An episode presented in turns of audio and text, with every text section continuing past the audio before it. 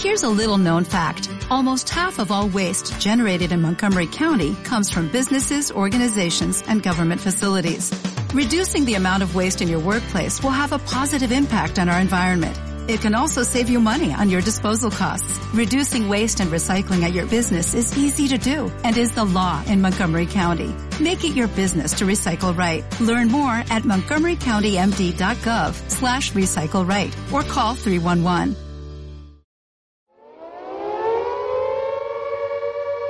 Alerta ciudadanos y ciudadanas. A partir de este momento, todo el mundo a sus casas. Todos a mirar la TV, a comer mucho, alcohol en gel en la mano y a... No. ¿Para qué estamos diciendo? Vamos de vuelta. Carlos, ¿me subís al retorno? Alerta ciudadanos y ciudadanas. A partir de este momento, todos con el volumen bien alto.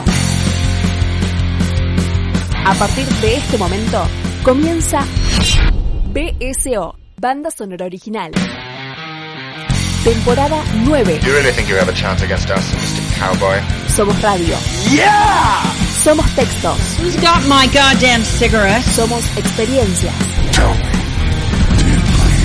Somos música. You know what I'm talking about, you fucking cockroach.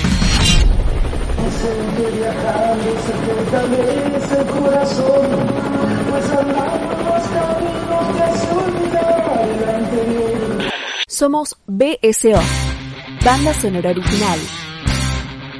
Siempre por www.bsoradio.com.ar.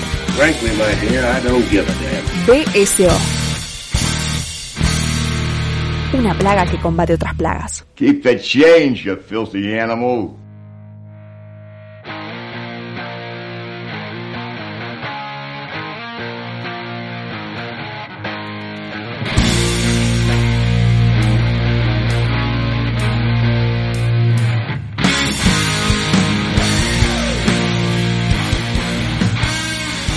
Señoras y señores, bienvenidos a una nueva entrega de Banda Sonora Original, ya en el mes de junio, junio, mitad de año.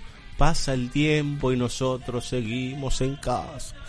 Seguimos con flexibilización, con no flexibilización, que será flexibilización de cuarentena, flexibilización laboral, destrucción del mundo mundial o no sabemos qué. Lo cierto es que nos juntamos a hablar de cine y a entender este universo que por momentos parece el apocalipsis, por momentos parece el camino hacia el estado de bienestar o hacia la redención, o vaya a saber uno. Bueno, apocalipsis es revelación, así que vaya uno a saber. Lo cierto es que estamos en un momento harto complejo a nivel mundial y qué mejor que charlar con Fabio Damián Villalba so- sobre las complejidades del universo astral.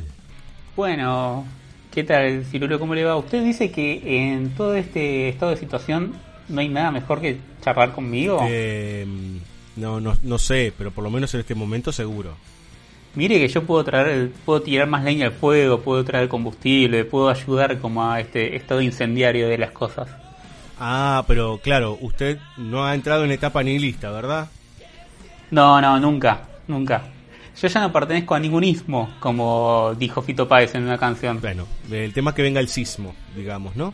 Este, y todos vayamos a caer al, al, al pozo infernal. Estamos en un nuevo capítulo de este hermoso mes y bueno, seguimos intentando llevarles contenidos como siempre a todos ustedes del otro lado. Gracias por el apoyo, gracias por todo lo que nos nos comentan en las redes sociales con nuestro nuevo canal de Instagram TV, este que amablemente el amigo Fabio Damián Villalba colecciona los testimonios, los edita y los sube periódicamente para que nosotros podamos ver esas recomendaciones de gente amiga, gente conocida, gente que creemos que les puede dar alguna manito en alguna nocturnidad compleja o en alguno de esos domingos de angustia. Lo cierto es que si quieren ver nuestros contenidos, bcoradio.com.ar ver y escuchar, podríamos decir, porque somos interactivos y hacemos eh, lo que queremos. Pero por lo pronto, con Fabio Damián Villalba, nos vamos al infinito y más allá, en un nuevo capítulo de Sci-Fi.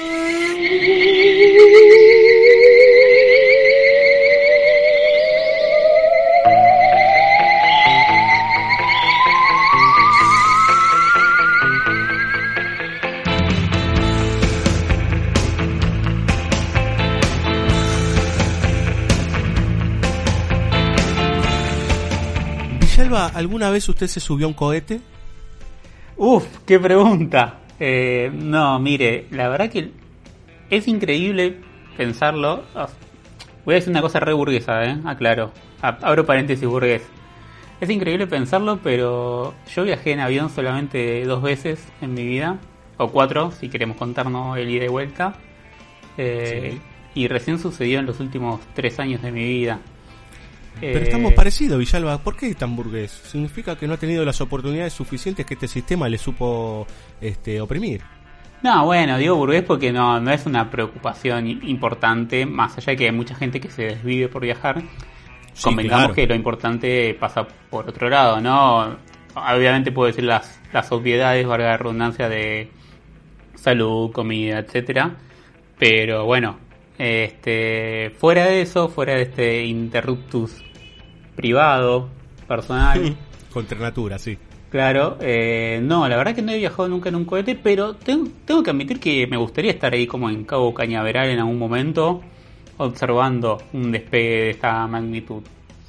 Sí, o podría irse al sur de la provincia de Buenos Aires a ver cómo se hacen los satélites de nuestro querido país, los que se supieron hacer en algún momento, ¿no? Allí en Punta Claro, está toda la estación espacial argentina, digamos, ¿no? En donde se hacen un montón de investigaciones. Parece que estuviésemos en un programa de ciencia, pero en realidad es porque Así como viajamos en barcos, viajamos en trenes, viajamos en aviones, viajamos en colectivos, en autos, en motocicletas o en bicicletas, el hombre en algún momento dijo, ¿por qué no viajar al espacio? Sí, así es. Bueno, ya que nombraste todos los medios locomotores, ¿no? Está este concepto de la movilización total de Sí. Junger, eh, del amigo Sí. Junger que siempre cita eh, Ángel Fareta. Apoyada No, que- por, la, por René Guénon, digamos, ¿no? Sí, sí, Junger además eh, es un escritor, o fue un escritor que en paz descanse, que vivió y peleó en la Primera Guerra Mundial. Este, y ante la situación esta que fue como nueva en la Primera Guerra Mundial, que era la cuestión de submarinos, aviones, etcétera, planteó este concepto que tiene que ver con la, con la situación de que no hay- ya no hay ningún lugar neutral, ¿no? Ya no hay ningún lugar a salvo. Todo podemos acceder o la guerra se puede realizar o cualquier tipo de cosa se puede realizar por todos los medios posibles y abarcando todo el, el mundus, todo el, todo el orbe. Y como estamos en sci-fi básicamente, estamos haciendo estos capítulos de ciencia ficción, nos vamos a encontrar que también podemos irnos a fuera del planeta Tierra. Sí, señor. Eh, hablábamos en la reunión de preproducción con el amigo Fabio Villalba y seleccionando tres de muchas películas de viajes espaciales, porque la verdad es que si quieren, desde principios de siglo para acá, hay infinidad de obras eh, con momentos mucho más condensados de producción, pero pensando un poco en eso, otra vez volvemos a recaer en lo mismo, ¿no? En la Segunda Guerra Mundial, digamos, ¿no? Como eje y lo que vino después, o sea, la posguerra, ¿no? Que generó, entre tantas cosas, la apertura de distintos géneros. El sci-fi puntualmente se hizo muy potente, ya lo hemos dicho en los capítulos anteriores, en la década del 50 y la década del 60. Eso no implica que no hubiese ciencia ficción antes, ¿no? Digo, había, se escribió mucho antes. De hecho, una de las primeras historias que se narra, no audiovisual, sino en la literatura, es eh, el viaje a la luna de Julio Verne, digamos, ¿no? O sea, estamos hablando siglo XIX. Sí, totalmente. Y antes de Verne tenemos a Luciano de Samosata, en el siglo II después de Cristo, que tiene así un pequeño volumen llamado Historia Verdadera o Relatos Ver- Verídicos, que también narra ficciones espaciales o, o viajes al espacio, y que eh, mucha gente que, que siempre quiere hacer como este estudio eh, académico sobre la ciencia ficción no va a este tipo de, de pioneros, ¿no? De escritores que por ahí no ni siquiera estaban pensando en, en la noción de si era un género nuevo o no, ¿no? Este, sino que básicamente estaban contando una historia. Sí, hay algo fundamental en lo que vamos a... Digo, hay varios ejes de lo que vamos a poder charlar con estas películas de viajes espaciales. Todas, ninguna pasa de la década del 60, digamos, ¿no? O sea, todas están dentro de la década del 50. Eh, hay un gran auge en los 60, sobre todo cuando empieza a aparecer la psicodelia inclusive, ¿no? Entonces de repente aparecen locuras como Barbarella o ese tipo de cosas con Roger Vadim. Bueno, empieza a haber no solo viajes al espacio, sino viajes Claro, también. trips, digamos, ¿no? Está de trip de Roger Corman, una cosa de, de ácidos, en donde la cosa ya se empieza a mezclar con el hipismo, con otro tipo de cuestiones. Pero en los 50, se empieza a desarrollar esto, no gratuitamente, digamos. Y ahora que vos hablabas de Samosata, hay algo que me parece fundamental entender, también para pensar en la ciencia ficción per se, que es esta idea. El hombre siempre miró a los cielos, ¿no? La famosa frase look up the skies, ¿no? O sea, mira hacia los cielos. Siempre deslumbrado y siempre pensando que hay un más allá. Ese más allá, que puede ser en primera instancia trascendente, o en su defecto un espacio a explorar. Las civilizaciones más antiguas o inclusive en relación a ciertas religiones que aún hoy, sobreviven, digamos, ¿no? Por ejemplo, la mm. mirada musulmana, por ejemplo, la propia mirada de lo que era el, el proto-judaísmo, digamos, ¿no? Todos esos eh, movimientos que de alguna manera miraban y entendían ese cielo, bueno, los griegos ni hablar, ¿no? La propia construcción que hacían los vikingos de cómo se había armado la bóveda celeste, eh, la idea, por ejemplo, de, de los griegos de que había un alguien, ¿no? Sosteniendo el cielo para que no se caiga, que creo que no, no era Ajax, pero andaba por ahí, este, que sostenía la bóveda celeste. Bueno, una idea de que en realidad había algo trascendente allí. Ahora, ¿qué pasa? El hombre empieza a mirar hacia arriba, nos podemos ir a Copérnico y nos podemos ir mucho más atrás, inclusive a los propios griegos, cuando empiezan a entender que hay planetas, cuando empiezan a entender que hay un espacio, o sea, por fuera de lo que nosotros habitamos, digamos, ¿no? De esta, esta pelotita llamada Tierra, que también fue una discusión, sigue siendo una discusión hoy ridícula, digamos, ¿no? Si es redonda o, plana, pero empieza a armarse una idea científica con respecto a eso. Que no quita, y esto es algo que ya hablamos en BCO, que viniese de la mano de la lógica religiosa también, porque muchos de los estudiosos también tenían una formación religiosa, o sea, venía de la mano justamente estos eruditos, por decir de alguna manera, estos elegidos, estos, este corte aristocrático, podríamos decir, ¿no? estos hombres elegidos que sí, eh, no solo investigaban el espíritu o el ánima, por decir de alguna manera, o aquello que eh, habita en nosotros y nos habita, sino que hay algo físico que, que nos excede. Mm. El siglo XX es donde básicamente eso se va a disolver por completo. No significa que no sucediese antes en los siglos inmediatos, digamos, sino que en realidad llega para quedarse toda la idea positivista, ¿no? La ciencia toma un lugar preponderante, la guerra es fundamental como eje porque empieza a haber una cantidad de tecnología en función de la, de la idea de bélica de destrucción, que eso después se empieza a, a abrir hasta llegar a estas lógicas, digamos, ¿no? A, a inclusive películas como las que vamos a ver hoy, en donde el pensamiento está centrado en una lógica de progreso, en una lógica positivista, en una lógica de eh, construcción de lo material a conquistar. Sí, totalmente. Mientras hablabas pensaba, ¿no? Este, esta dicotomía que se genera o esta decisión entre ciencia y, lo sagrado, ni siquiera hablemos de religión, que, lo podemos, o sea, más allá de, dataciones, digo, em, empieza, digo, como mucho más drásticamente a partir del iluminismo o la edad de la razón.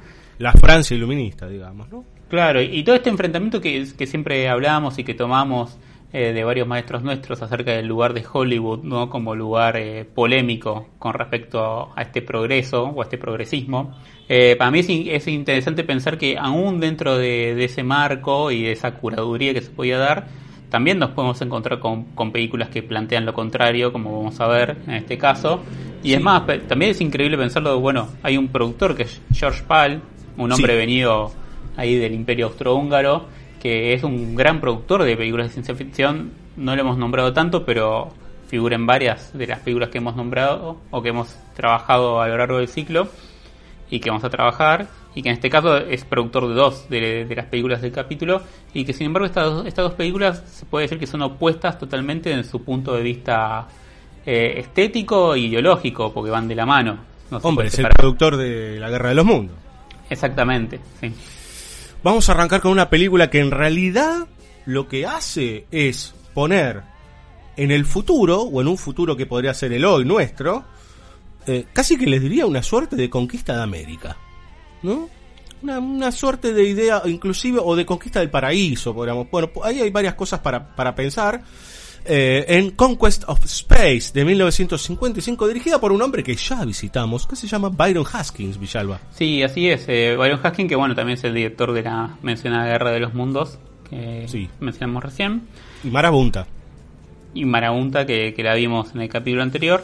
Eh, básicamente lo que, lo que tiene Conquest of Space como, como diferencia, si se quiere, con la otra película que tiene relación, que vamos a ver en el siguiente bloque, es que acá ya arrancamos en un estado de situación de que ya estamos en el espacio y que está avanzado el desarrollo de la maquinaria y de las naves. No hay como un estado de situación donde yo tengo que creer en un montón de elementos, que esto es parte de la ciencia ficción, casi siempre, ¿no? Donde uno tiene que creer que, las naves funcionan, que los rayos se disparan, que las comunicaciones eh, funcionan también. Este, donde ese estado de situación igual involucra un nuevo salto, ¿no? Hay, hay un nuevo desafío a conquistar. Porque tenemos una nave que en realidad funciona como una suerte de satélite en órbita, este tipo de satélites donde funciona para el despegue de subsiguientes naves que van a ir explorando el espacio. Sí, lo más parecido a la estación espacial.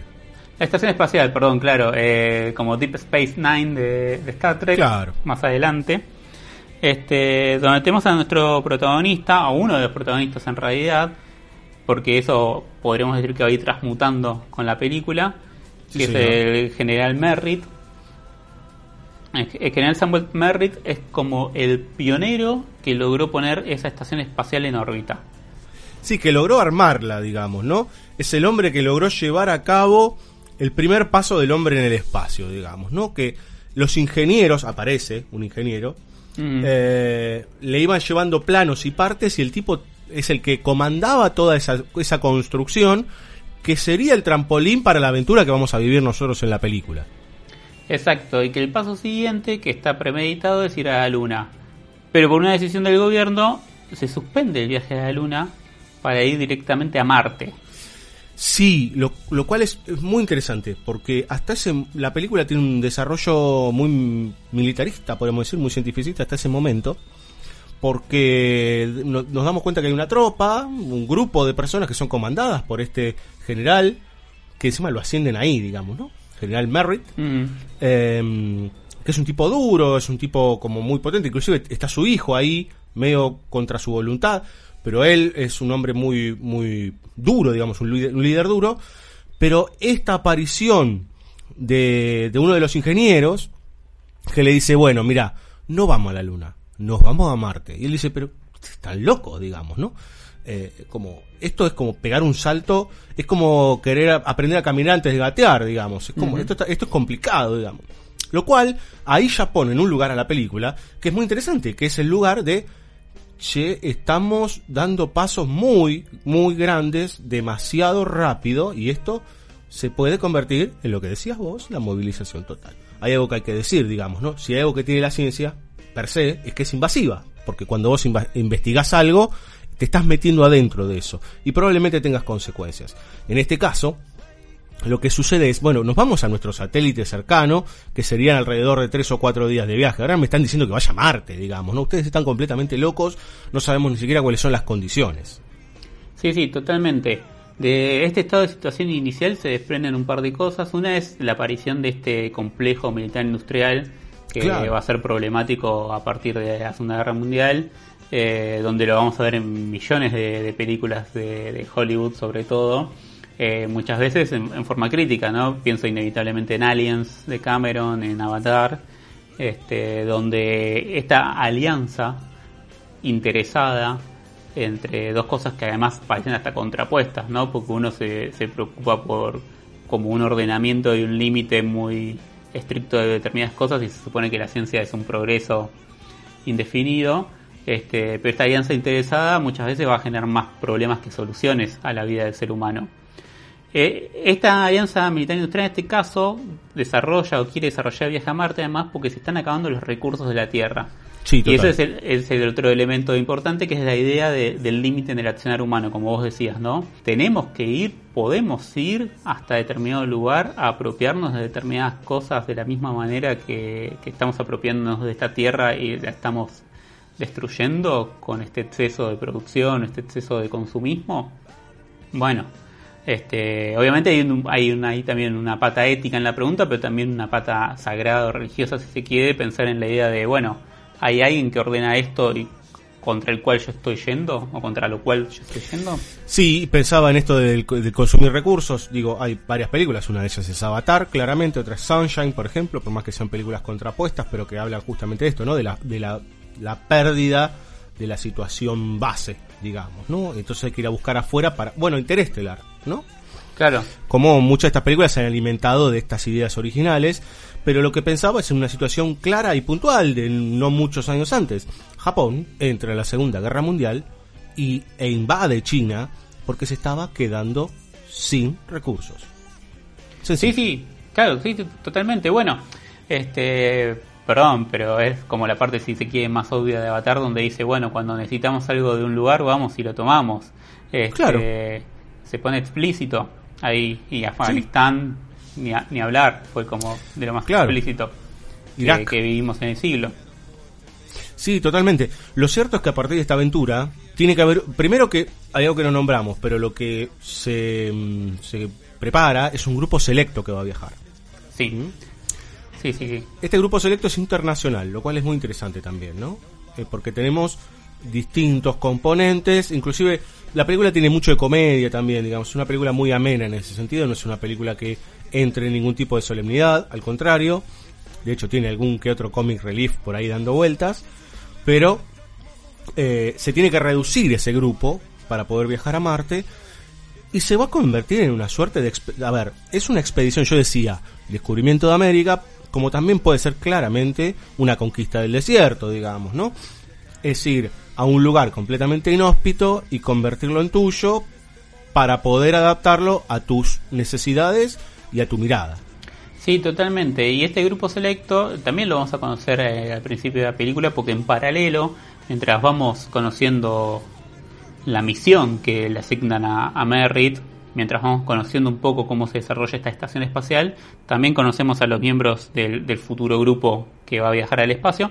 Y donde ahí se nos da también una punta narrativa que, que tiene que ver después con el tema de la película, que es esta cuestión del cansancio o la fatiga, ¿no? Del estar todo el tiempo ahí en el espacio, de estar trabajando todo el tiempo en- encerrado, donde uno de los de los miembros de- del grupo ahí técnico eh, vamos a ver que entra en estado de shock y que no quiere saber nada después con, con estar ahí. Es algo que la- las tres películas de alguna manera manejan esta idea del miedo, ¿no? No solo a lo desconocido, sino a el tiempo prolongado en un lugar inhóspito o en su defecto en algún lugar de encierro. Bueno, algo de lo que nosotros estamos pasando de alguna manera u otra, salvando las grandes distancias, ¿no? Pero pensemos, esta es una película del futuro, una película futurista, con lo cual no es eh, sería más avanzado el estado de la humanidad en relación a eso. La película que vamos a ver en el próximo bloque nos vamos a dar cuenta que eh, está muy muy en fresco con lo que va a suceder unos años después con el viaje a la luna de 1969, o sea, con que en realidad viajaban, a ver, o el mismo Gagarin viajaban eran latitas de, de, de- de metal, ¿no? O Sí. sea, literalmente. Entonces este, este grupo obviamente va a dudar. Y lo más peligroso de todo es cuando tu líder duda. Totalmente. Y hacia mitad de la película es donde se emprende el viaje, que esto de nuevo es un paralelismo también con, con la siguiente película que vamos a ver, donde hay una idea ahí estructural todo el tiempo de que la primera mitad es la preparación, ¿no? Es como el caldo de cultivo que se va a armar para que después todo explote en ese viaje espacial que va a ocupar la segunda mitad de la película, básicamente, y donde vamos hacia Marte. Otro lugar estructural que, que se repite es esta cosa de, de la velocidad, ¿no? Y cómo afecta la velocidad del viaje en, en el físico de los Las astronautas. caras chatas.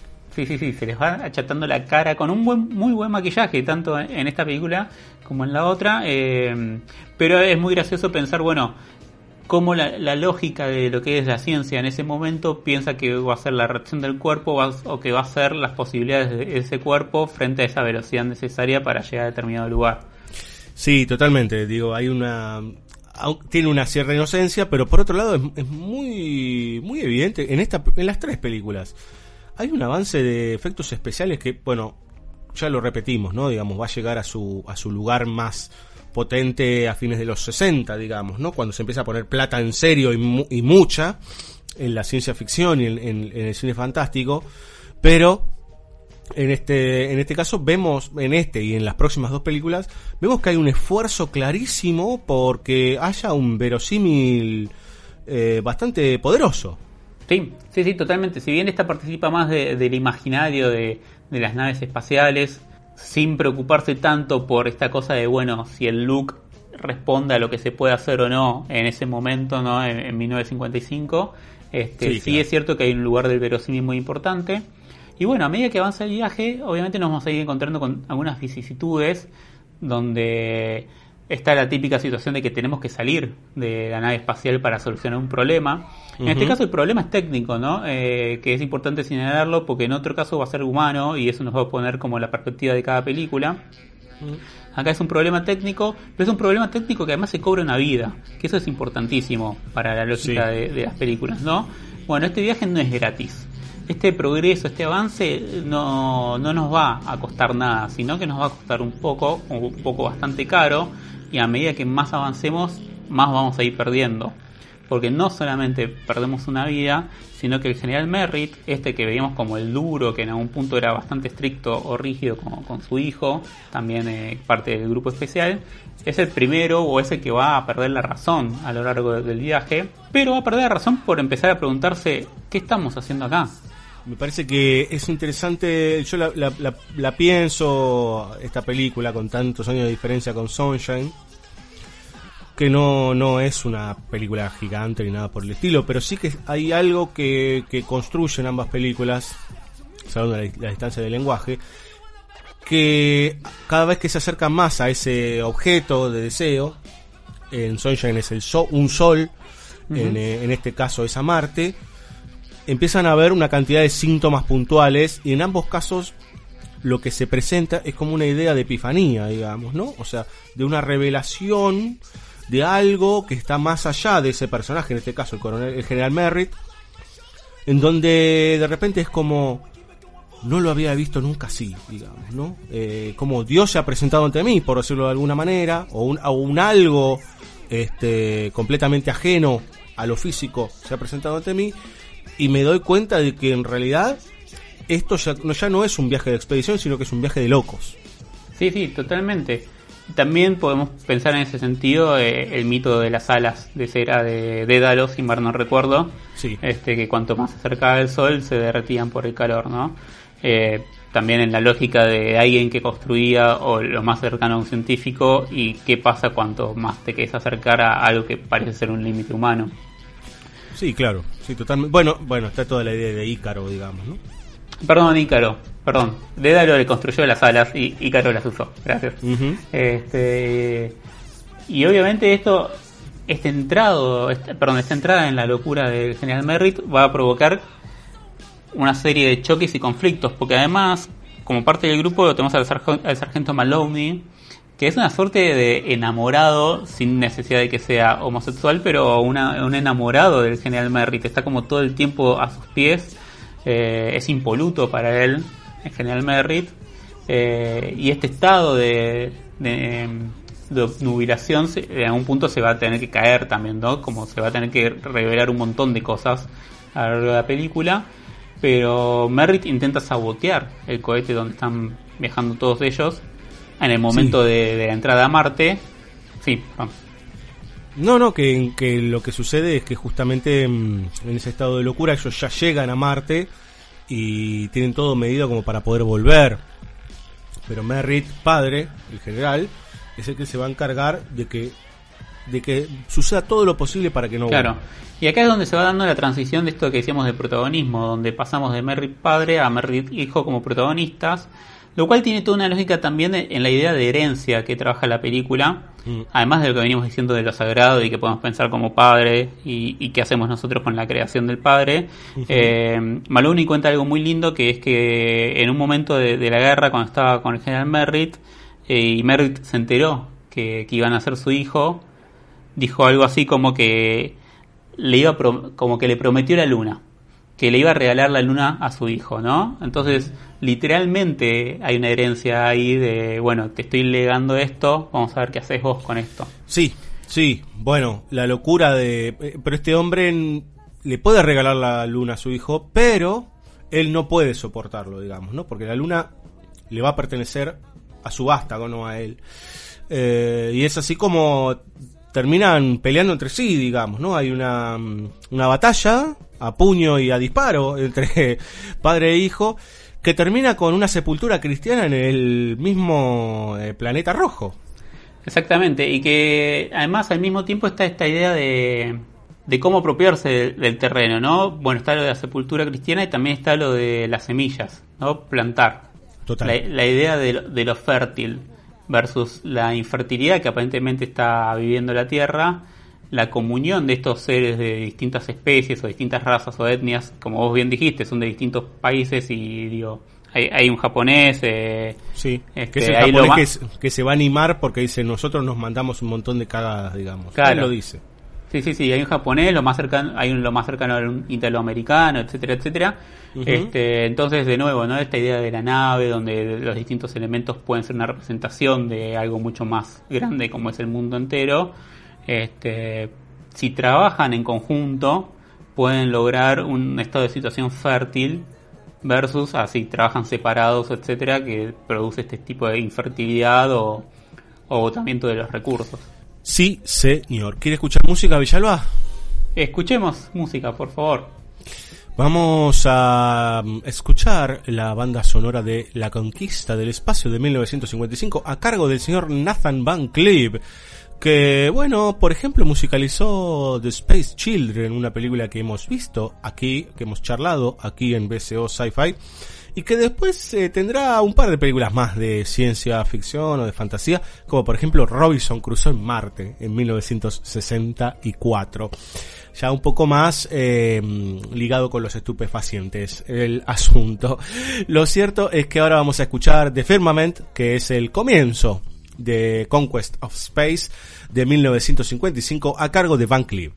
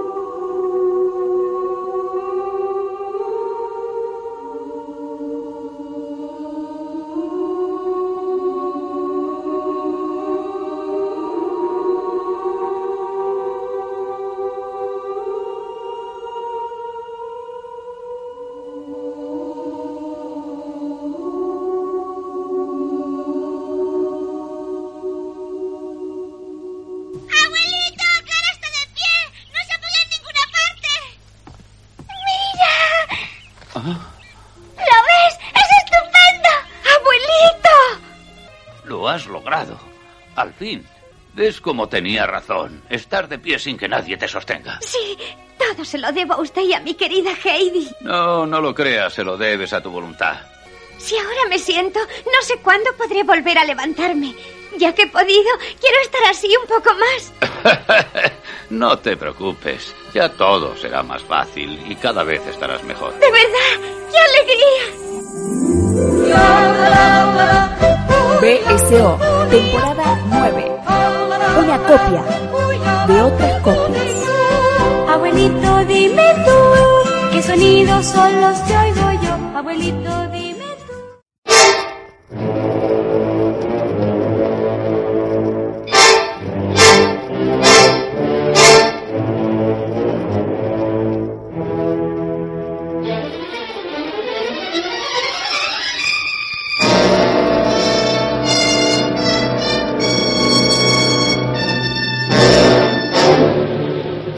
Segunda película de la noche y bueno, lo prometido es deuda. Seguimos con los viajes, nos vamos al espacio, pero esta vez más cerquita, Villalba, nos vamos a la luna. Así es, cuando en el bloque anterior decíamos la otra película, todo el tiempo nos estamos refiriendo a esta otra película, porque eh, Destination Moon, ¿no? que es la película de la cual vamos a hablar, en algún punto eh, se puede plantear como un paralelo, como una oposición con lo que después va a ser Conquest of Space, porque Destination Moon es de 1950, Sí, dirigida por Irving Pichel, ¿se puede Sí, pronunciar? Usted me Irving dirá. Pichel. Irving Pichel. Perfecto. Este, que a su vez este, eh, es interesante señalar que está basada en, en algunos cuentos, es como la función de unos cuentos de Robert A. Heinlein. Heinlein es un escritor importante para lo que es la historia de la ciencia ficción, o al menos es uno de los más famosos. Y en su haber tiene una novela que siempre es muy citada, que es eh, Extranjero o Extraño en una tierra extraña, Sí. eh, que supuestamente ahí tuvo como cierta incidencia en el amigo Charles Manson, este, Sí. en fin, no tan amigo. Y también eh, es el autor de Starship Troopers, que, Sí, exactamente. Sí, sí. Sí. que después Verhoeven, tengo entendido que más o menos la filma en contra de la novela, porque la novela es un tanto militarista, pro militarista, lo que tengo entendido como la figura de Heinlein eh, va por ese lado, ¿no? Como muy muy creyente en lo que es el progresismo y muy creyente en lo que es eh, el militarismo norteamericano. Este, y cuando veamos más o menos cómo o para dónde van los tiros en la película, vamos a ir viendo que esto tiene incidencia en lo que es eh, la apuesta. Esto es muy sencillo. Eh, la película empieza con una prueba de un cohete. Presuntamente estamos en la posguerra, digamos, ¿no? Ya en la Guerra Fría. Y hay una prueba de un cohete que falla. Un cohete, un cohete, un cohete muy, muy, muy parecido a los B-2 alemanes, ¿sí? ¿Qué eran los B-2? Eran unos cohetes que habían diseñado los, estos señores teutones en la Segunda Guerra Mundial para básicamente, a ver, ¿cómo lo explico? Sí, lo vamos a decir en criollo, para hacer mierda al enemigo en otro continente. ¿Sí? Los B2 y los B1 se probaron y se utilizaron en contra de Gran Bretaña. De hecho, la última etapa de Alemania contra, mm, contra Gran Bretaña es de bombardeos de B1 y B2. Y algo muy interesante antes de que sigamos con esto, Villalba, porque tiene que ver con la carrera, con la carrera espacial, digamos, algo que existe, va, que ya ahora no, no es tal, pero que sobre todo hasta fines de los 70 fue muy potente, la, la, la puja entre Estados Unidos y la Unión Soviética, que es que hubo una situación muy puntual a fines de la Segunda Guerra Mundial, que es que el frente oriental, los rusos, y el frente, el frente occidental, los norteamericanos, tenían algo muy claro. Los científicos alemanes eran de lo más desarrollado en el mundo. ¿Mm? De hecho, quedaron un montón de cosas inconclusas, como por ejemplo la bomba nuclear, digamos, ¿no? Que después eh, terminaron con la Operación Manhattan, con algunos científicos alemanes que ya se habían ido, de armar y de bombardear Japón. Pero hubo una operación que se llamó Operación Paperclip, que es en donde en la puja entre norteamericanos y rusos avanzaban de manera muy veloz por Berlín para poder quedarse con los mejores científicos. ¿Sí?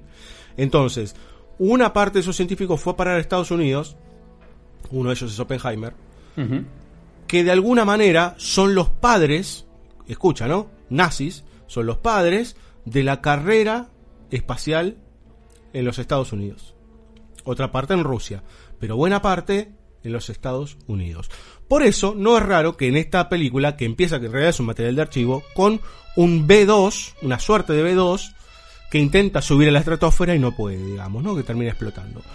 Digo, también para pensar en una. Digo, yo no sé cuánta información tenía la gente en ese momento, digamos, pero esto era así, digamos. Entonces, entre la carrera armamentística y la carrera hacia el espacio había un montón de elementos de, de ligazón.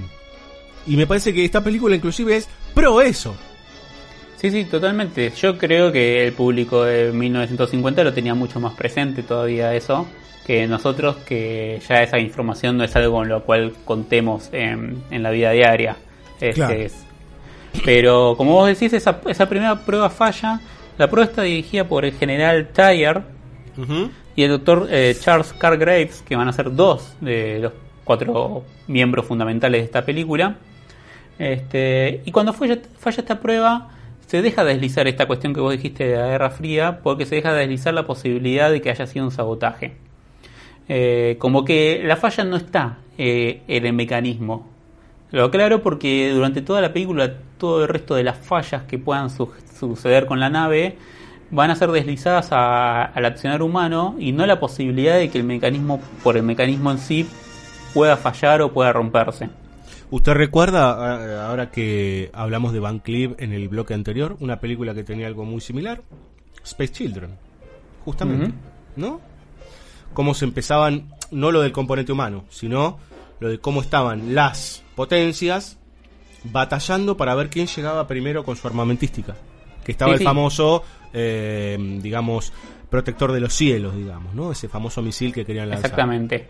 Este, como falla esta prueba, Car Cargraves dice, bueno, me voy un rato con mi familia, hace un, hace un toco que no los veo, bueno, eh, ahí, tipo como una cosa así, este, Sí, un poco, sí, sí, un poco sí. ligera. Y, y el general Tiger, que se quedó ahí con, con la vena en el ojo, se va a visitar a Jim Barnes. Jim Barnes es como lo más parecido a Tony Stark eh, que vamos a encontrar en estas películas.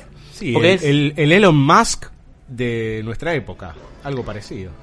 Claro, claro, totalmente, ¿no? Es este tipo de científico que un poco self-made man, ¿no? Esta expresión que siempre que siempre decimos que, que se hizo por sus propios medios, pero que es el que está dominando como todo lo que es la industria y sobre todo lo que es eh, la industria con contacto con la milicia norteamericana. Sí, Eh, porque es un hacedor de aviones, digamos, ¿no? Exactamente. Al- ahí hay algo para conectar con el aviador, ¿no? De Scorsese. Claro, ¿no? La película sobre la vida o, o una película sobre Hughes. la vida de Howard Hughes. Este, también productor de, de películas en algún momento, entre todas las cosas que hizo. Bueno, lo que el general Tyler le propone es que Barnes arranque con lo que es el desarrollo de esta carrera espacial. Que como la prueba falló, no va a recibir más dinero del gobierno y que necesita que entonces empiece a accionar la parte privada. Que la parte privada, cuando esto funcione y cuando el Estado, y cuando Estados Unidos lo necesite, porque se supone ¿no? que está la oposición con, con los rusos, cuando Estados Unidos lo necesite, bueno, ahí va a estar la inyección de dinero para algo que ya funciona, ¿no? Es como una suerte de, bueno, hacer algo por la patria, pero en realidad es puramente industrial técnico lo que está haciendo, ¿no? Sí, de hecho lo tienta, ¿no? Eh, digo, eh, el general Tyler lo que hace es tentarlo. Le dice, vos estás navegando los cielos, ¿qué pasa si llegás a la luna, digamos, ¿no? Como esta idea, inclusive en primera instancia no hay un objetivo más que llegar a la luna. Bueno, algo parecido a lo que se hizo en 1969. Había que llegar, Claro. ¿no? Que eso después devino en una cantidad de cosas que hoy vivimos. Digo, le doy un ejemplo muy básico. El dentífrico. ¿No? Eh, por ejemplo, son cosas que se inventaron en función a una carrera espacial. Ahora, no hay un objetivo más que el de llegar. Es una carrera.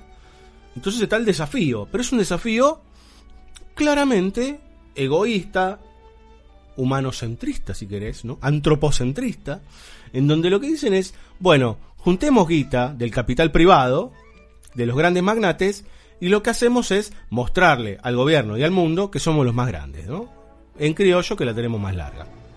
Sí, sí, totalmente. Es que en realidad eh, es el pionerismo que ya existía en la lógica protestante, supuestamente, ¿no? Con, todo, digo, podemos leer Moby Dick en todo caso, este, y todo lo que es la obsesión sin fin de Ahab y sin sentido, Sí, y cómo lleva a sus marineros a esa casa de, de Moby Dick sin sentido.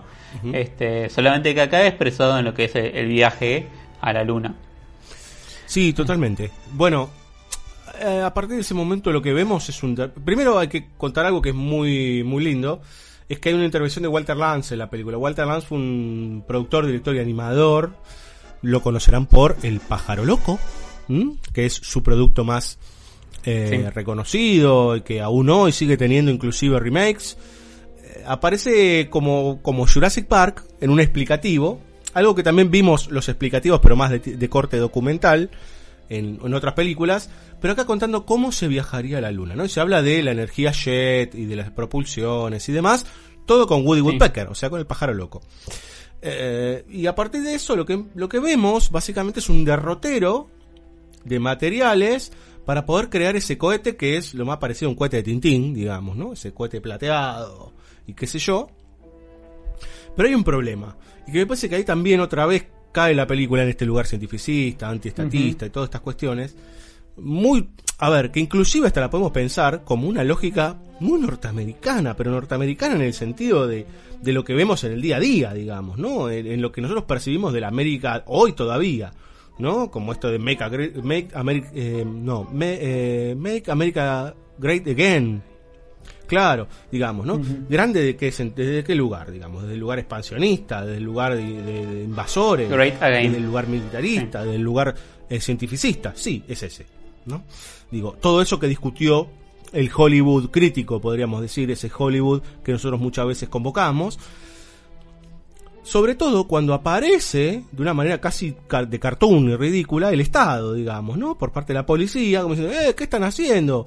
No, no, no los vamos a dejar hacer esto porque la opinión pública dice que es re peligroso porque están usando cosas nucleares. O sea, los pone, que está bien, obviamente, que hay políticos corruptos y todo, la burocracia, todas esas cuestiones que existen y que es lógico y que, y que, que está bien discutirla, pero en algún punto lo que hace es, ah, sí, bueno, entonces tenemos 17 horas, salimos y que se caguen. Sí, sí, lo que construye básicamente es este universo donde los protagonistas, los protagonistas que son los que seguimos, piensan que la opinión pública, digo, es una pelotudez. Digo que lo puede ser, porque obviamente nadie está diciendo que, que siempre la opinión pública está bien informada, pero No, pero la peli igual se planta desde el lugar de que los científicos siempre tienen razón o que la ciencia siempre tiene razón que no se equivoca, básicamente. Este, y entonces esta oposición entre gobierno y, y científicos como o parte privada en realidad, perdón, vamos a ponerlo en ese, en ese sentido, en ese término. Esta Público oposición privado. Entre público y privado, este, se da como vos decís con cosas ridículas, o sea, el, el tipo que va a detener la- el despegue del cohete, para empezar es un tipo que lleva una orden en papel Sí, para, sí. para detener un despegue. Sí. Como, además pensémonos en términos de verosímil, porque ya igual en el 50 sabemos que si vos estás haciendo algo así, te cae la CIA con mil muchachos. Pero te tiran la bomba nuclear a vos. Claro, totalmente. Pero bueno, Y más te, y te echan la culpa. Totalmente. Pero más allá de, de esas cuestiones de verosímil, eh, lo importante es, como vos señalas, que se empieza a desplegar la lógica de, bueno, en 16 horas tenemos que despegar. O sea, es el primer viaje tripulado a la Luna y en 16 horas tenemos que resolver un montón de cosas. Sí. Esto implica que uno de, de los miembros del equipo se va a enfermar, eh, que era como el, el miembro técnico como más especializado, y van a tener como un che pibe, que es otro punto ¿no? importante en esto de, de la lógica de cómo ve el mundo la película, porque el che pibe va a ser el culpable de no engrasar algo para que después funcione un giroscopio o lo que sea en medio del viaje. El técnico de comunicaciones, digamos. Claro, sí. Es ese. Que generalmente las películas del espacio terminan siendo aquellos eh, que dicen, bueno, vos sos el sacrificable, digamos, ¿no? Porque si estamos en peligro, con aquí le vamos a mandar algo. No, Digamos, totalmente. Tenemos que tirar por la borda. Pero además ni siquiera es que es- es el técnico elegido, sino que es el, el que quedó porque se enfermó. Claro. Que es una, encima es una suerte de caricatura, caricatura extraña de Humphrey Bogart, digamos, el Sí. personaje, ¿no? Eh, Joe Sweeney. Exactamente, tiene un- una similitud. Bogart creo que ya- si no había muerto andaba por ahí. No, 50, estaba, estaba cerquita de, de morir unos años después, si no recuerdo mal. Lo cierto es que viajan a la luna y tenemos todo el proceso del viaje a la luna. Sí. Em, con una cantidad de, de cuestiones que tienen que ver con eh, básicamente con explicaciones técnicas. Y ahí está el famoso error humano, que es algo que normalmente se, se, se dice mucho en los aviones, digamos, ¿no? que el 95% de los eh, choques o caídas de aviones son por error humano y no por cuestiones técnicas porque el sistema es casi perfecto. Sí, sí. Bueno, ¿no? en este caso eh, hay un error humano que es el tema de la antena esta, del engrasado que decías vos. Bueno, a la postre termina llegando a la luna, digamos. Sí, eh, señalaremos también, como decíamos en Conquest of Space, que se van dando un, un, par de lugares estructurales en este relato de cómo viajan, que es esto del enfrentamiento a la velocidad y que entonces el rostro se empieza a desfigurar. Digo, como sí. hay de, demasiados elementos en común en ambas películas como para no pensar que, que Haskin está pensando en Destination Moon cuando hace Conquest en el 55. Como decís, uh -huh. llegan a la luna y si bien me imagino que para un espectador de 50 es re emocionante eh, esa luna y lo que está viendo, lo cierto es que para uno que está hoy en día, eh, habiendo atravesado millones de películas de ciencia ficción, uno siente que esa es una de las lunas frías, ¿no? Esta, esta luna positivista donde entonces la tarea es la investigación por la investigación misma, es juntar piedritas, eh, siendo un poco despectivo porque está buenísimo y es obviamente es importante ese conocimiento que se puede obtener, pero al mismo tiempo deja de lado lo que es la emoción o la peripecia humana de, de la aventura del hombre, ¿no? La aventura de haber viajado hasta ahí. Sí, tiene algo muy lindo en términos formales, toda la parte del viaje, que es cómo experimenta Pitchell con básicamente girando la cámara, dando la vuelta, digamos, eh, torciéndola para que veamos este, que los astronautas están en gravedad cero. ¿No? Me parece. Como el, como el Batman del 66. Claro, pero inclusive le diría que mejor. Sí. ¿No? Eh, como muy, muy logrado. Inclusive hay partes de animación que están bastante logradas, digamos, ¿no? Que están bastante bien, sobre todo los planos generales. Digo, hay algo muy, muy cuidado. Pero me parece que, retomando lo que vos decías cuando llegan y juntan las piedritas, hay algo fundamental que no se decía nunca en la película hasta ese momento, ya estamos hablando de algo muy avanzado, que es para qué. Y uno de ellos dice, che, estoy captando un sonido X de tal manera acá y acá y acá, como si fuese un Geiger, digamos, un uh -huh. detector Geiger. Dice, esto probablemente sea uranio. La respuesta es, bueno, vamos a poder explotar lo que está acá, digamos, ¿no?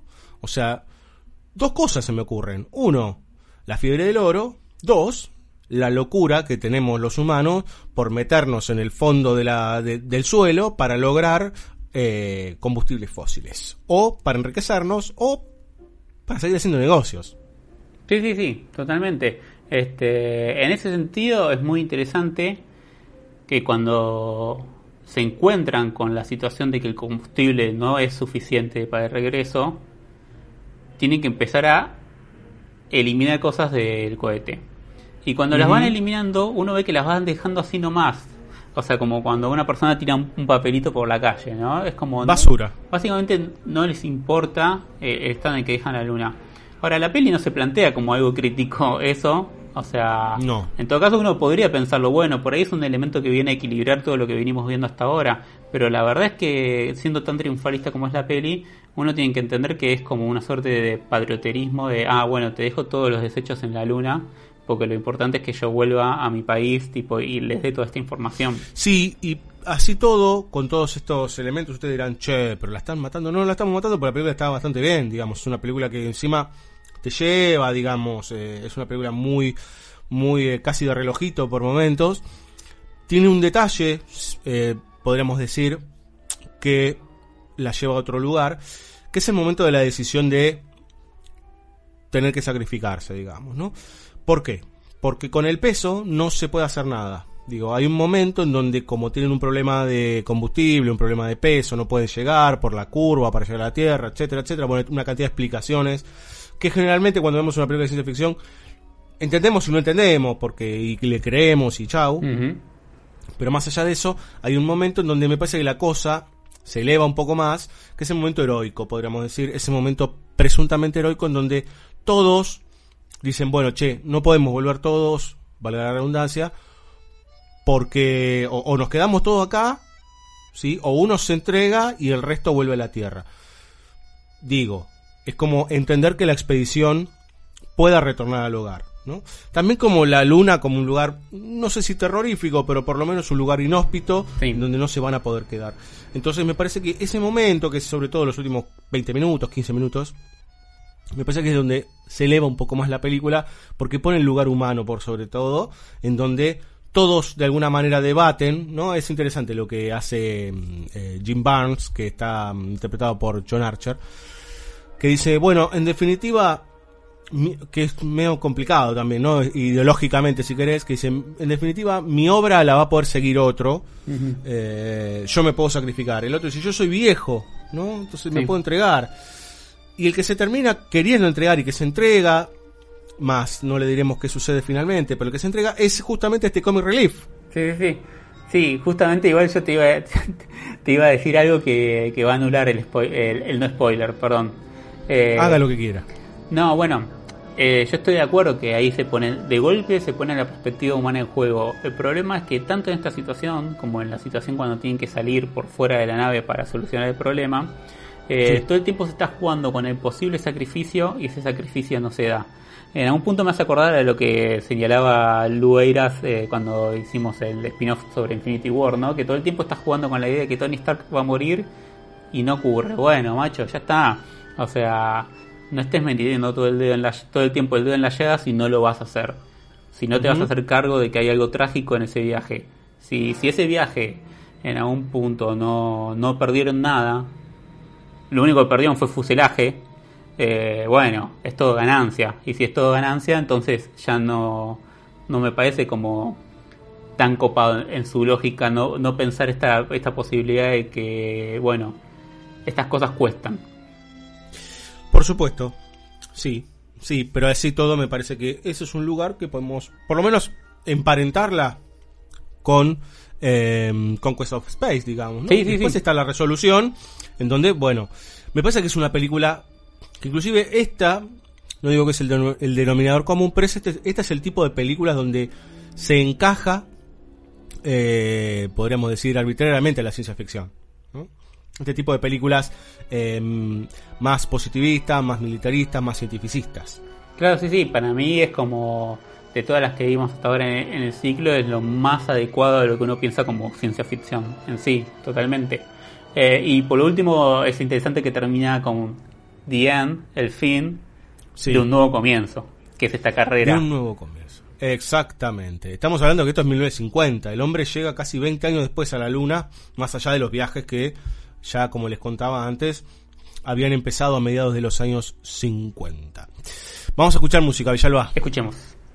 Liz Stevens es el, eh, el, dueño de la banda de la banda sonora de Destination Moon, que bueno, entre tantas otras cosas, tiene una muy linda eh, banda sonora, valga la redundancia, títulos finales de esta película de 1950.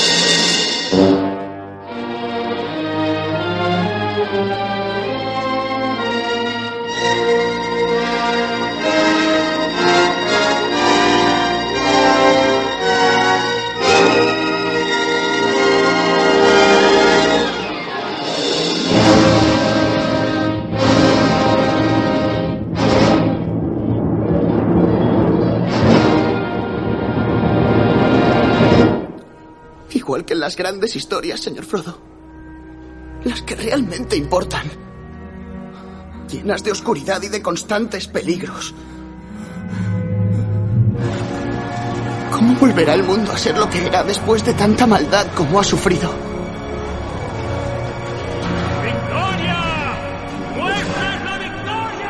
Pero al final, todo es pasajero. Como esta sombra. Incluso la oscuridad se acaba dar paso a un nuevo día. Esas son las historias que llenan el corazón, porque tienen mucho sentido, aun cuando eres demasiado pequeño para entenderlas. Pero creo, señor Frodo, que ya lo entiendo. Ahora lo entiendo. BSO, temporada 9. Seguinos en bsoradio.com.ar, también en Spotify, iBooks, Mixcloud, iTunes y Google Podcast. BSO, de originales, no tenemos nada.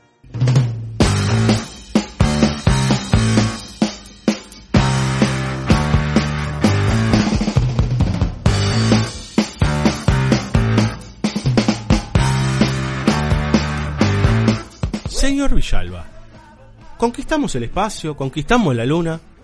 ¿Qué pasa si detrás de las tinieblas hay un planeta prohibido? ¿Y por qué no vamos a ir? Claro, ¿no? El fruto prohibido. Y claro, uy, sí, ahora que me dijiste el fruto prohibido me acordé de otra película que justo estuve mirando estos días. Eh, bien, no importa. Pero cuéntela. Ah, eh, Fearless, que ya le hablamos acá en el capítulo de espirituales. Eh, Sí, señor. Con, con Jeff Bridges, eh, Sí. Peter Weir. Yes. Eh, gran película. Pero bueno, usted me está señalando un planeta prohibido y yo le digo que, que vayamos a encontrarnos a ver qué hay en ese planeta. Exactamente, vayamos y hurguemos. ¿no? 1956, Fred Wilcox dirige Forbidden Planet, esta película que tiene alguna ligación con la Disney, de alguna manera, porque muchos de sus efectos especiales están producidos por animadores de la Disney, son efectos descomunales, pero más allá de esto, tenemos la historia de un equipo de rescatistas eh, en una... A ver, pará, vamos a hacer así, vamos a hacer así. Probablemente esta película sea la inspiración para algunas cosas que ustedes conozcan como Viaje a las Estrellas. Sí, claro. ¿Por qué? Porque básicamente nos sitúa en un futuro lejano, alrededor del siglo XXIII, más o menos, 22-23. Nos cuenta cómo fue el tiempo en que mm, todo en, en parla, digamos. Nos cuenta cómo fue lo- los tiempos en que la humanidad llegó hasta el espacio más este, profundo. Y en el aquí y ahora de la película tenemos parte de esa tropa de humanos que pertenecen a una suerte de Liga de Naciones, una, algo así, una federación si fuese Star Trek, que esta tropa, comandada por nada más y nada menos que Leslie Nielsen, tiene que ir a buscar a una expedición que 20 años atrás se fue hacia un planeta que se llama Alter, con todo lo que significa la palabra Alter, y nunca más volvió, y nunca más respondió, y nunca más se supo nada de ellos. Sí, la expedición a bordo de la nave Velero- Belerofonte, además. Encima, ¿no? Belerofonte, que no tiene nada que ver con Misión Imposible 2. No, no, por suerte no. Para ir eh, incorporando estos elementos que, que fuimos viendo en otras películas de ciencia ficción y podríamos después pensarlos en términos o en relación a esto de la tecnificación del mito de Kirk Energy, Claro. como sucede Sí, en- claro. en Titanic. Este, Ujú. Pero como vos señalás, hubo una expedición o una serie de expediciones, ¿no? Que entendemos que fueron copando la galaxia, pero la expedición que fue el cuarto planeta ahí de, del sistema Alter no dio señales de vida, no respondió. Y de esto hace ya 19 años. O sea que esta expedición humana, eh, liderada por Leslie Nielsen en el papel de Commander, del comandante Adams, JJ Adams, Sí. que no es Sí. Abrams, No. este, llega a este planeta y cuando están desacelerando, ¿no? porque obviamente tienen que bajar a una velocidad como 5 veces la velocidad de la luz, etcétera Empiezan a tener una comunicación Perdón, por pero ahí hay, radio. ahí hay algo muy lindo que es que para poder soportar la velocidad de la luz se ponen una especie de tubos Sí. de luz que son muy parecidos a los a los trans- teletransportadores de, de Star Trek. Sí, sí, totalmente. Sí, sí, hay, hay mucha herencia. O sea, Star Trek va a tener mucha herencia de, de esta película. También por, por la visión, ¿no? Como vos señalaste esto de la federación a la unión de los planetas. Ahí hay una visión como muy... eh, también es un poco progresista Star Trek, vamos a decirlo, pero me, me- pero me parece que en todo caso convive mejor con otras cosas. Eh, igual eso es para discutir sobre Star Trek en sí mismo. Sí, señor. Este, pero bueno, llegamos a este planeta y a través de una comunicación radial conocemos la voz en principio del Dr. Morbius, eh, el cual nos vamos a enterar que es el único sobreviviente de, de esa expedición Belerofonte, que le dice, mire, agradezco que vengan a rescatarme, pero yo estoy muy bien acá, ¿eh? si pueden no bajar, mejor. Sí, sí, yo no, voy a, no me voy a hacer cargo si ustedes bajan. No voy a andar este, rescatándolo, ni ayudándolo, ni nada por el estilo. No me hago cargo. A lo cual el amigo Leslie Nielsen eh, le dice, no, bueno, pero nosotros no tenemos órdenes, señor. Nosotros somos un complejo tecnológico este, militar este, y tenemos que responder a las órdenes, por ende lo venimos a rescatar. Y efectivamente bajan. Y efectivamente se encuentran con un planeta bastante parecido a Marte, podríamos decir, algo por el estilo. Sí, tiene este suelo pedregoso rojo que identificamos con Marte. No obstante, tiene el cielo verde, ¿no? Ya como una particularidad, una cosa corrida de lo que habitualmente estamos viendo. Y dos lunas, ¿no? Que después, bueno, vamos a tener a Tatooine con dos soles en, Star Wars. Pero bueno, llegamos a este, a este lugar que, como saben, porque por algo mandaron la expedición, las condiciones igual están dadas para la vida humana porque tiene una buena cantidad de oxígeno, porque la gravedad es relativamente cercana o manejable, manipulable eh, con los trajes, este, para que los humanos puedan vivir. Cuando están ahí, ya descendiendo de la nave, de golpe, a lo lejos, se acerca una nube de polvo. Sí, otra que Star Wars, ¿no? También, sí, sí, sí, sí. El famoso plano de, de Luke con la Land Speeder atravesando el desierto de Tatooine, de alguna manera cambiando lo que haya que cambiar, está inspirado en esta nube de polvo que se acerca, que no es otro que Robbie, el robot. Personaje que por ahí no, lo conocen si, si no vieron la película, pero en términos de imagen seguramente lo vieron en algún momento, porque además es un robot que se reutilizó mucho después. Y tiene un parentesco con el de Perdidos en el Espacio, ¿no? Bueno, el de Perdidos en el Espacio, el diseñador de los robots de Perdidos en el Espacio es el diseñador de, robots de esta película. Y eh, además se reutilizó en capítulos de la dimensión desconocida y etcétera. Sí, señor. este, de nuevo, lo que decíamos, ¿no? Como clase B, ¿no? La reutilización, el aprovechamiento de escenografías, eh, atrezzo, elementos de, del diseño, del vestuario, que eran muy comunes y que lo que hacían era abaratar el costo y que se podía producir mayor cantidad y más rápido. En esta época ya estamos en el auge de la dimensión desconocida y de Outer Limits, digamos, ¿no? Nos vamos a encontrar con un montón de capítulos que tienen que ver con el espacio en esta serie televisiva de ciencia ficción y fantástico. Exactamente. Y Robbie, el robot, bueno, primero obviamente hay una sorpresa porque más allá de que hayamos visto naves espaciales, en la Tierra entendemos que no existe nada como este robot. Sí, lo cual sorprende, digamos, ¿no? Uno lo deja medio, mm, a ver, desacomodado como espectador, porque viene una federación avanzada en el siglo XXIII, este, con mucha tecnología, que de hecho es, es muy este cándido, digamos, cómo está construida esa tecnología dentro de la nave, ¿no? El sistema de brújulas y demás, como tienen un simulador de una nave chiquitita adentro de la nave grande. Eh, bueno, hay toda una cosa ahí muy, muy, muy linda, digamos, muy de cartoon hasta podríamos decir, porque la película tiene mucho de eso, más allá de que tiene un, nivel de factura increíble. Em, pero quedan sorprendidos con esa tecnología y uno dice, pero ¿cómo? Digo, eh, digo, a ver, tampoco es que están viendo algo, no sé, una, un replicante, digamos, ¿no? Pero después nos damos cuenta avanzada la película, que ese tipo de tecnología sí evidentemente está muy, muy lejos de, lo humano, porque en principio la película nos hace entrar en un lugar más cercano a lo sagrado y mítico, podríamos decir, que es cuando descubrimos, de la mano de este señor Morbius, que hubo civilizaciones anteriores, cual Atlantis, si quiere, que fueron mucho más allá que la humanidad. Así es. Este señor Morbius, que es eh, era doctor en filosofía, era el filólogo de la nave, o sea, lo más alejado en científico. Entonces, de golpe se extrañan, bueno, ¿cómo pudo construir este robot? ¿No? Con Una suerte de Nietzsche. Claro, sí. Sí, sí, sí. este.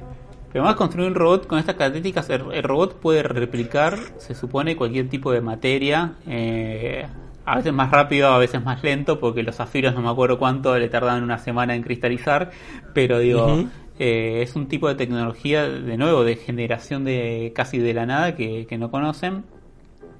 Eh, y además tiene esta cuestión de, del ser ermitaño, ¿no? Del que está alejado de- del mundo, se quiso recluir ahí. No sabemos por qué, nos resulta sospechoso al principio de la película, esto que decíamos, ¿no? Che, mejor no bajen, además es peligroso. Bueno, hay un misterio alrededor de Dr. Morbius. Y en la primera entrevista que tiene con Leslie Nielsen y sus dos oficiales que, lo secundan, nos enteramos que toda la población de lo que fue Belerofonte falleció a manos de una fuerza misteriosa que los desmembró. Exactamente. A todo esto aparece una hija, que no sabemos cómo, pero aparece una hija de este doctor Morbius. Nos enteramos que la esposa de Morbius murió poco tiempo después de dar a luz o algo por el estilo. Bueno, hay un montón de, de, de cosas turbias, digamos, ¿no? En ese pasado. Hasta que en definitiva, cuando ya casi que se rinden en llevarse a Morbius, porque en realidad la idea es rescatarlo y devolver al planeta, Leslie Nielsen toma la decisión, ante algunas apariciones un tanto misteriosas e invisibles dentro de la nave, de ir a buscarlo al doctor, de encararlo y de preguntarle qué pasa primero y en segunda instancia llevárselo. A todo esto se enamora de la hija, bueno, todas estas cuestiones, una chica muy bonita, muy cercana a, a la lógica twist, podríamos decir, ¿no? La rubiecita con corte carré.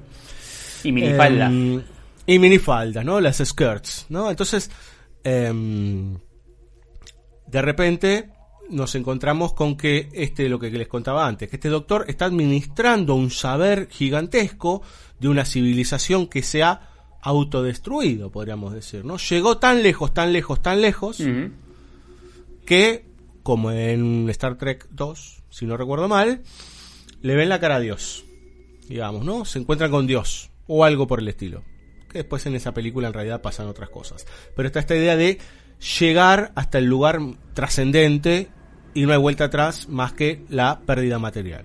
Sí, sí, claro, ah, llegan a un punto tal donde se condenan a ellos mismos. Supuestamente están como encarando la última gran investigación de, de esa civilización y no cuenta cómo el doctor, pero resultan totalmente diezmada esa civilización. Eh, todo el accionar, todo el aparatejo de, que utilizaban los Krell, este, que además están como cerca de los Skrull, Skrull, de lo que después va a ser Marvel. Eh, todo Sí, lo que señor. utilizaban los Krell además tiene la particularidad de que se autorregenera y autorrepara, entonces está todo nuevo. Sí, como que no hay necesidad de seguir produciendo cosas, digamos, ¿no? Es una cosa antiprogresista, podríamos decir de alguna manera, anticonsumista. Claro, sí, sí, como llegan a un estadio tal donde, bueno, no, no necesitaban renovar las cosas porque la- los propios aparatos eh, se autolimpiaban y autorreparaban. Una- un, un delirio en algún punto para lo que es la, la tecnología humana, pero está buenísimo. Este, Y como vos decís, en un momento, en una de estas eh, visitas que hacen al doctor Morbius y que Morbius les muestra básicamente lo que es eh, la instalación o las instalaciones de los Krell, que tiene como 30 kilómetros por cada lado, vamos a decir, eh, encuentran que tiene un aparato que de alguna manera proyecta lo que el propio Dr. Morbius está pensando, ¿no? Genera como una figura en miniatura de sus pensamientos. Sí, señor. Que eso es parte, en realidad, es como un botón de prueba, o de muestra, de lo que sucede en realidad. Los Krell llegaron tan lejos, tan lejos, que pasaron la barrera de lo material, en donde inclusive la energía que producían era a base, ¿sí?, de su propia energía. O sea que tenía que tiene que ver con sus propios pensamientos. Y a partir de esos pensamientos es que llegó la autodestrucción, porque los pensamientos podían materializarse en al- despertar de alguna manera, porque los pensamientos no son todos buenos, despertar de alguna manera monstruosidades. Exactamente, ahí podríamos encontrar como una ilustración de esto de el sueño de la razón produce monstruos. Este, Porque básicamente este ser que aniquiló al resto de Belerofonte, este ser que ahora está atacando a, la nave y a la tripulación de Adams, es producto del subconsciente de Morbius, porque Morbius no quiere irse de ahí. Digo, Morbius le, le fascina estar en Alter, le, le fascina estar en Alter básicamente por la tecnología y por lo que descubrió y por esta ambición de, de conocimiento y de poder. Y como el resto de Belerofonte no quería estar ahí y como la tripulación de Adams lo tienen que rescatar, su propio subconsciente funciona como esta criatura maligna que viene a, a atacarlos. Que la criatura es básicamente es, el elemento Disney, pero no porque se parezca a Disney, sino porque es básicamente para lo cual eh, tomaron prestado animadores de, de, Disney, este, que es increíble, digo, uno piensa en las posibilidades tecnológicas de muchas películas del, del 58 y la verdad está muy bien construido eh, este monstruo, esta suerte de... Es una suerte de Wendigo, de Yeti, pero sí, eh, espacial. Sí, invisible, eh, que se visibiliza a partir de el, cuando choca con fuentes de energía, digamos, ¿no? Entonces, eh, pero no solo eso, digamos, hay un montón de cosas eh, que, digo, por ejemplo, todo lo que es la paisajística, realmente es alucinante la película. Hay toda una parte de animación stop motion con unas este, cortinas, digo, tiene un, un trabajo técnico muy interesante, pero que yo inclusive hasta pensaría, inclusive pensando en la musicalización, eh, que es un lugar tecnificado, y ahora vamos a hablar de eso, eh, que le juega un poco en contra a la película en cuanto a su ritmo y en cuanto un poco a, a, la agilidad de la aventura. Pero lo cierto es que también nos pone en un lugar otra vez incómodo, digamos, ¿no? Lejos de Destination Moon también. Uh -huh. Básicamente porque, así como Morbius, que no lo dijimos, pero es Walter Pidgeon, ¿sí? sí. Gran actor, este, que por ejemplo estuvo en Que Verde era mi valle, gran película de John Ford, uh -huh. eh, acá ya grande. Por un lado lo entendemos a él, porque Morbius dice, bueno, yo me estoy quedando con esto, porque si esto llega a la humanidad, se va toda la mierda. Y terminamos como los Krell, o peor, sí. digamos, porque no estamos preparados. Pero por otro lado, entendemos lo que está planteando Leslie Nielsen en su equipo. Es como, usted señor lo que está haciendo está mal. ¿No? Usted se está apropiando de algo que no debería apropiarse. Sí, sí, en realidad eh, el problema es que se está creyendo como el único posible de ser el, claro. el auditor, vamos a decir, de ese tipo claro. de poder y ese saber.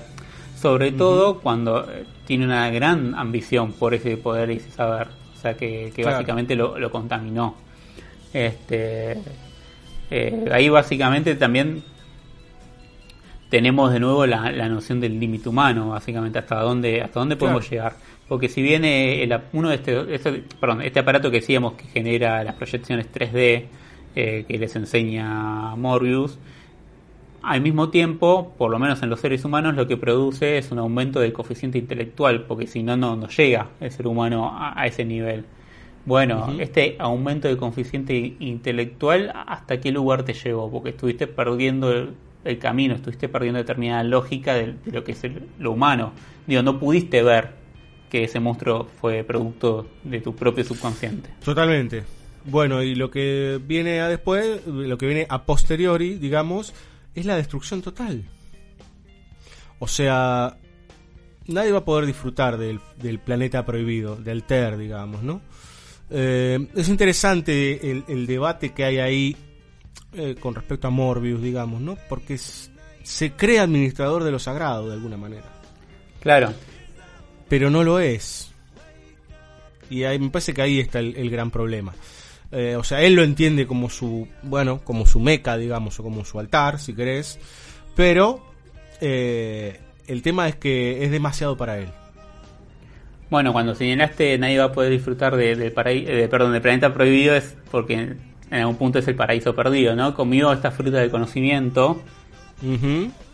Digo, se apropió de, de, esto y en algún punto, bueno, eh, lo, lo perdimos porque cruzamos la barrera que no había que cruzar. Exacto. Un detalle más, va, dos detalles. Uno, eh, usted, Fabio Villalba, sabe, y lo sabe bien, que esta película tiene en su basamento la tempestad de Shakespeare. Así es, sí, porque en, en principio, sobre todo en lo que es Morbius, es como la versión negativa de, de, de Próspero, de la tempestad. Sí, En la tempestad. Próspero es, eh, es el duque de Milán que es traicionado por el hermano porque Próspero está como muy concentrado en sus estudios y esos estudios también eh, tenían relación con esto de la magia, ¿no? Esto que vos decías de la administración de, de lo sagrado. Eh, sí. El hermano lo traiciona, pero los destierran a una isla con la hija, o sea, básicamente la parte de Forbidden Planet. Uh -huh. Solo que Próspero, en todo su accionar de venganza, entiende o encuentra que tiene que ser piadoso y perdonar a los que lo traicionaron.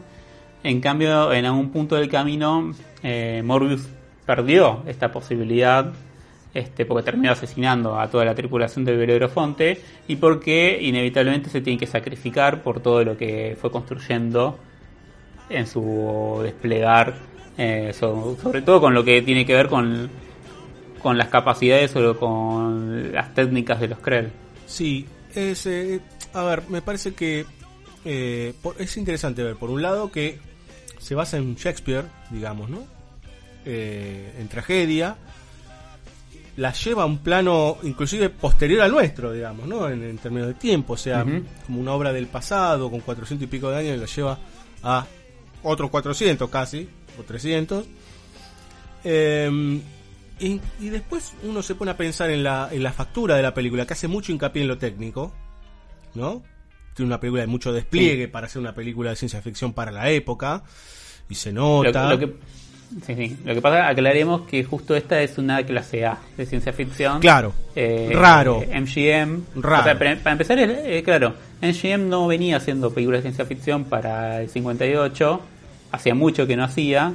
Pero como comentamos en un momento, estas situaciones del mercado donde de golpe se ve que tiene éxito la ciencia ficción, entonces todos los estudios organizan producciones del género. Sí. Bueno, MGM decidió comprar eh, esta idea y, y desarrollarla con una película de gran presupuesto. Exactamente. Y pensando en esta idea de, la- de lo técnico y de la tecnología, por ahí hay algo que comenté hace unos minutos, pero que no está mal repetirlo ahora y para poder cerrar el bloque, que es que hay un lugar en donde la factura técnica le juega un poco en contra de la propia película. Es una película muy prolija, super medida, pero, pero, por ejemplo, todo lo que tiene que ver con el preciosismo y todo lo que tiene que ver con la, la factura musical, van en desmedro, digamos, ¿no? Como que todavía le falta un poquito de alma a la película, en función, tal vez, creo yo, de que se necesita mucho más poner frente al espectador mucho de esa técnica que se está desarrollando. Sí, sí, totalmente. Yo creo que, que básicamente lo que uno siente es que tiene una velocidad que es, mu- que es muy distinta a las dos películas pretéritas, Destination Moon y Conquest of Space, que son anteriores y sin embargo son como mucho más ágiles que, que esta película. Este, si uno cree en alguna de las trivias, lo que encontré es que les había ido tan bien en un preestreno de estas proyecciones que hacen para sacar datos, a ver si la película funciona o no, les había ido tan bien en esa proyección que decidieron no tocar a la película. Claro. O sea que podemos entender que le faltaba un poco de cocción. De nuevo, ¿eh? estamos hablando por ahí de, de lo que podemos llamar como el montaje fino este, o el montaje chiquito, la, la idea de, cositas que podrían ir acelerando o aceitando ciertas situaciones, este, que no hacen que la película sea menor, sino que es una gran película, pero que uno siente que hay cosas que ranguean.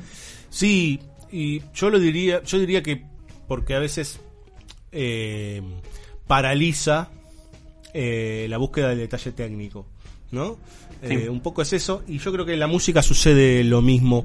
Eh, Bebe Barron es uno de los encargados de la música, que es una de las primeras películas, si no la primera, que tiene música no analógica.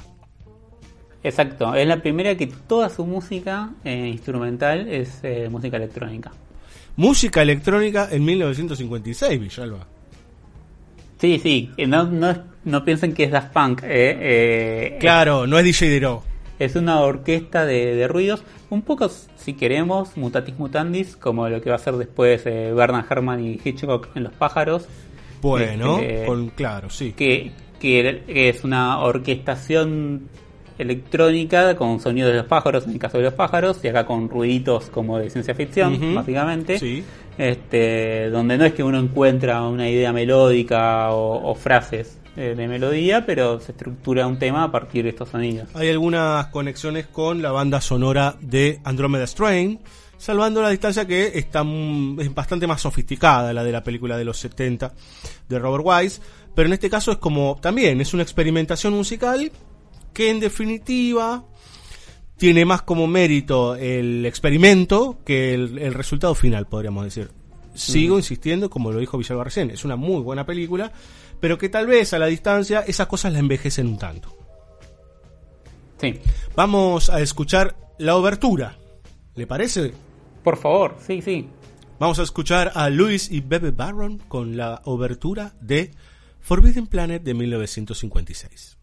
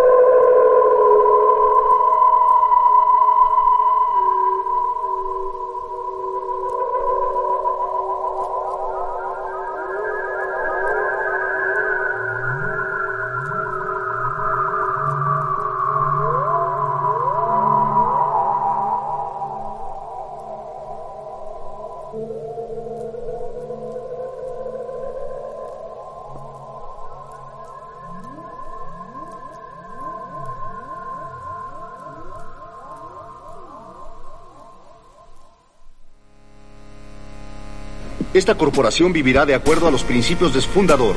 Valor, fuerza, convicción.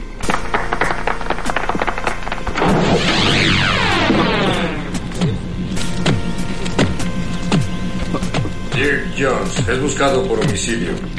¡Eso es absurdo! Esa cosa es un psicópata mecánico violento. Eh, ¡Levántate! ¡Quiero un helicóptero ahora! Saldremos de este lugar con toda calma. Estás despedido. Gracias.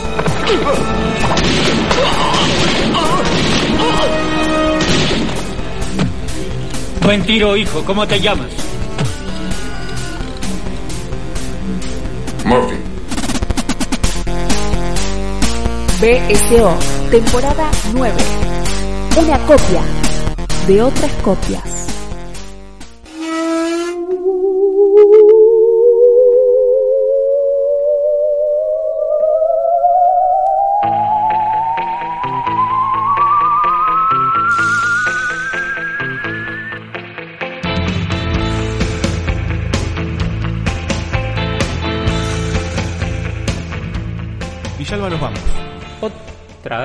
Ya se terminó el programa. Che. Y, pero estamos acá en la luna, tenemos que tenemos que volver, Villalba. Uh, estamos, estamos fritos, ¿eh? Porque hay que aligerar el cohete. ¿Sacaste el papelito del gobierno para poder eh, transitar? Sí, sí, sí. Saqué el papelito del gobierno de Marte, el papelito del gobierno de la Luna. De Urano. De Urano, sí. De Neptuno. De Plutón no, porque ya no, no es planeta, ¿viste? No, planeta enano, no planeta, exoplaneta. Sí. Bueno, vaya uno a saber. Nosotros no sabemos si somos humanos o no, lo cierto es que este viaje se termina y el capítulo también se termina. Gracias a todos los que están del otro lado, que nos apoyan, que nos acompañan en redes sociales, que nos acompañan dándole play a los capítulos de banda sonora original, tanto en Spotify, iBooks, Mixcloud, eh, iTunes y toda la, la volada de lugares donde absorben de nuestros contenidos, obviamente en nuestra página, bcoradio.com.ar. Muchas gracias, Villalba, como siempre. No, por favor, gracias a usted, Cirulo. Y espero encontrarlo prontito, prontito. Prontito, prontito, como una canción decía prontito, prontito, pero ahora no me la acuerdo. Lo cierto es que vamos a escuchar otra canción, agradeciéndole a todo el equipo de banda sonora original, a la banda de banda sonora original íntegra, ¿sí? Y a la gente de Bahía Blanca, y a Dani Jorquera, y a la gente de Azala Llena, y a la gente de Monte Hermoso, a todo el mundo. Sí, sí, claro, eh, porque somos así. Somos así. Lo cierto es que a veces tenemos como cabeza de almendra, Villalba. A veces, eh, uy, qué rico unas almendras. Ahora, ahora que nosotros estamos No grabando puedo en comer, un horario cercano a, a cierta nocturnidad, este, donde se abren las fauces i- intestinales, este, qué bien que vendría una almendra. ¿Y por qué no entonces viajar al espacio? No con el Capitán Beto, porque el Capitán Beto es de Invisible, pero sí con... Invisible es el monstruo de Forbidden Planet. Exactamente. Ahí está, ¿vio? Todo tiene que ver Ay, con por todo. Dios, qué manera de decir. Todo tiene que ver con todo. Nos vamos, gracias, gracias, gracias. Feliz día del padre este domingo para los que pueden, aunque sea acercarse de manera remota a, sus progenitores. Este, abrazos virtuales, en mi caso especialmente a Pascualito y lo hacemos extensivo a todas las familias de BCO. Almendra, gabinetes espaciales, nos vemos la semana que viene. Chao. gabinetes espaciales donde la gente va.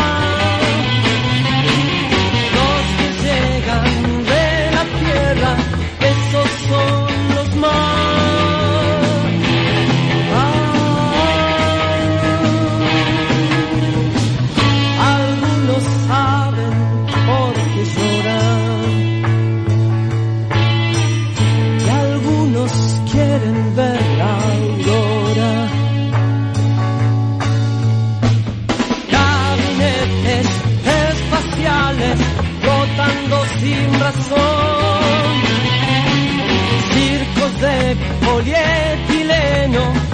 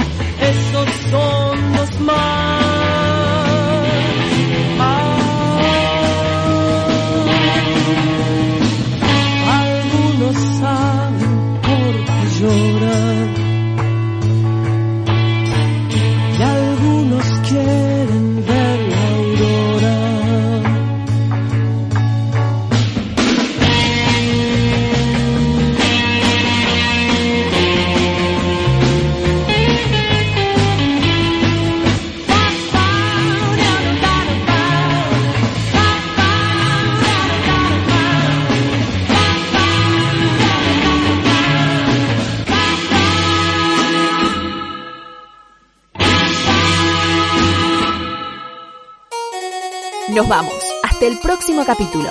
Prometemos poco y nada, como siempre. Seguinos en bsoradio.com.ar. Seguinos como arroba BSO Radio en Instagram, Twitter y Facebook. BSO, temporada 9. Un día voy a traer la guitarra.